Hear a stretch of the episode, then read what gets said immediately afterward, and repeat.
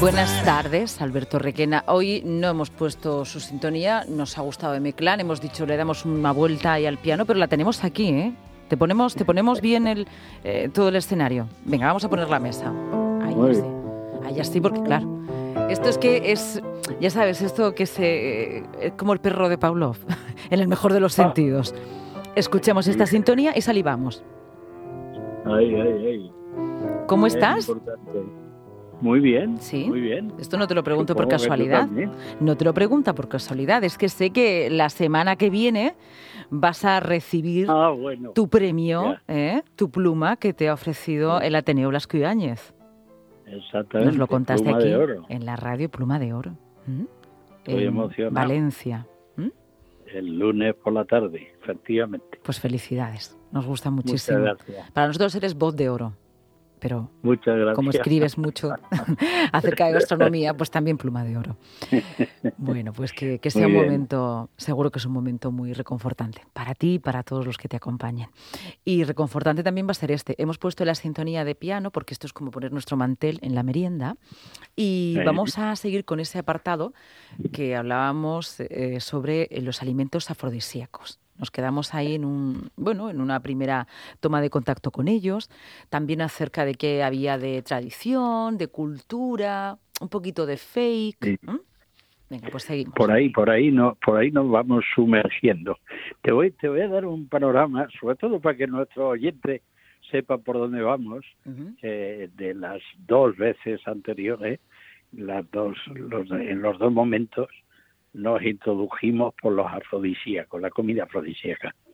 Y eh, ahora de ahí nos lleva de la mano y de forma natural a la literatura, a la literatura de cocina o gastronomía afrodisíaca.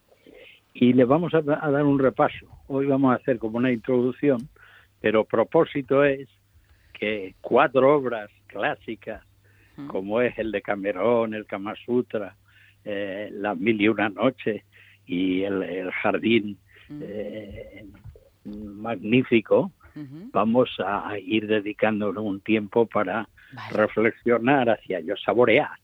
Y luego pues nos sumergiremos en dos muy contemporáneas, como es la, los escritos, los textos de Isabel Allende y de Laura Esquivel.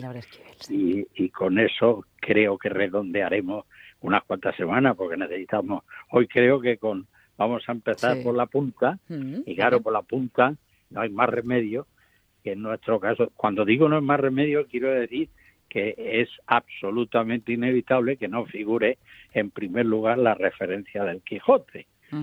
Porque fíjate, Lucía, bien mm. curioso, que el primer párrafo es el que siempre se repite, pero nos quedamos en la segunda coma el, el párrafo ese que dice, en un lugar de la mancha de cuyo nombre no quiero acordarme, coma, y ahí se rompe y se queda.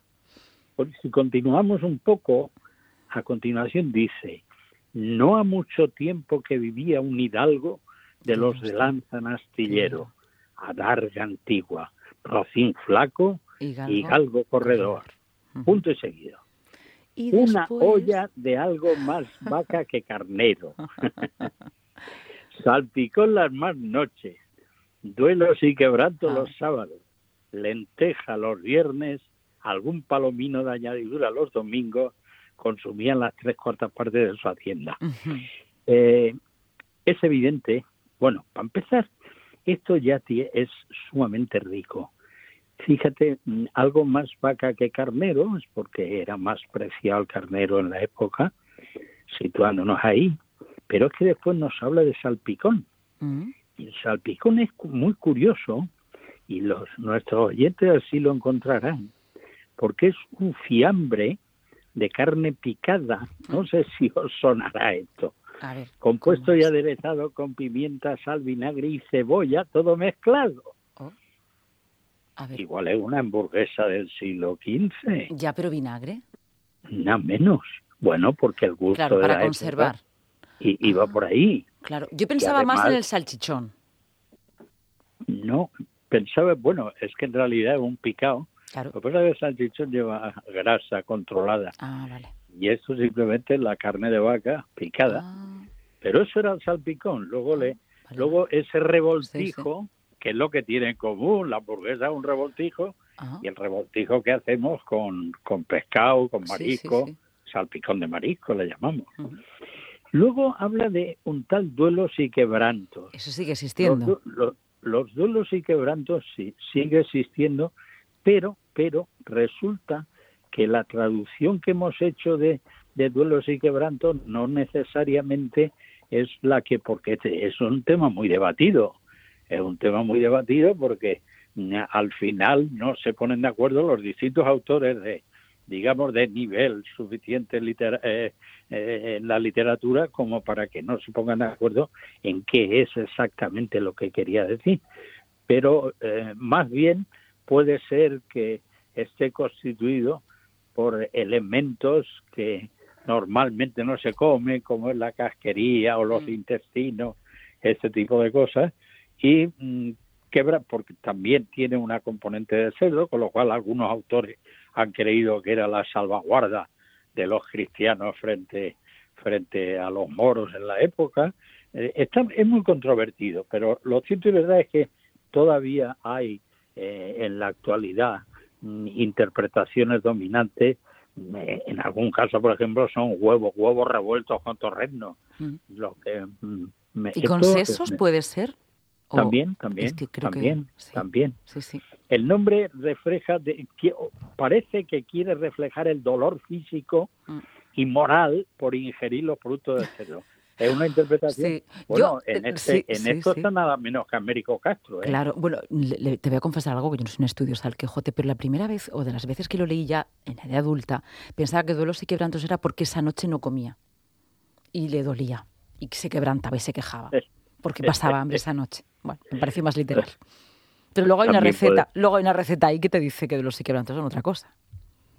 Claro, claro, hay múltiples recetas, ¿eh? pero sobre todo en la interpretación, que es lo que lo que es muy difícil de hacer con el tiempo que ha pasado, exactamente qué es lo que quería decir Cervantes cuando escribe estas cosas, ¿no? Es que esa, esa es la clave. En toda la obra de Cervantes eh, es habitual encontrar referencias gastronómicas, no solo los platos de cocina española, sino también de otros, por ejemplo, se supone que él como estuvo con los trinitarios en Argel, pues introduce también las recetas del cocó mm. y todo esto es lo que mm, se ha venido estudiando desde entonces, pero un detalle que no nos pase por alto, que la gastronomía, por ejemplo, es constante no solo en el en Cervantes y en el Quijote. Un autor mm, puede ser que coetáneos o incluso posteriores, como es el dublinés James Joyce, mm. quien también utiliza la fórmula de identificación nada menos que del protagonista de la novela más famosa de él, que es Ulises, ¿no? Mm. En la literatura del, del, género negro, la gastronomía siempre ha estado presente. Mm, recuerdo títulos como eh, la novela criminal en la cultura del desencanto, el cadáver en la cocina, más, gráfico no puede ser. Y por supuesto muchos muchos relatos americanos, los los padres del cine negro, el, inspector Philip Marlowe, ese está permanentemente paseándose entre cócteles y platos en Estados Unidos. Hago la referencia de echarle porque me interesa resaltar que en, en una de las en uno de los de los de las obras el largo adiós a través del inspector del Marlo el demoledor con el gusto americano. Textualmente dice los americanos se comen cualquier porquería con tal de que esté tostada sujeta con un par de mondadientes y se salga la lechuga por uno de los lados Mejor aún si está un poquito lacia. Ay, qué bueno. Oye, que te acaba de sonar el reloj. ¿Lo oímos? Nos está, nos está avisando. Eres, para mí, el, entrevistado que me indica antes de que se lo tenga que marcar yo el tiempo, me lo marcas tú, ¿eh? porque lo tienes ahí detrás. ¿eh? Oye, pero vamos a, de todas maneras, a toda prisa, dar una merienda según el Quijote. Vale. Pan, queso, fruta, frutos secos, vino, aunque eh, es probable que en la época aquella pues mm. fuera regular y las aceitunas. Y aceitunas. Eso es ah. lo que me daría. Eso es una merienda que uno se lo toma y puede enseguida salir al campo, ¿eh? aunque ya está haciéndose un tanto de noche. Alberto Requena, muchas gracias. La semana que viene seguimos con los alimentos en la literatura. Un abrazo muy grande. Un abrazo. Y que tengas un feliz día el próximo lunes. Seguimos, está nuestro compañero Joaquín Azparren con nosotros. Vamos a escuchar las noticias. Thank you.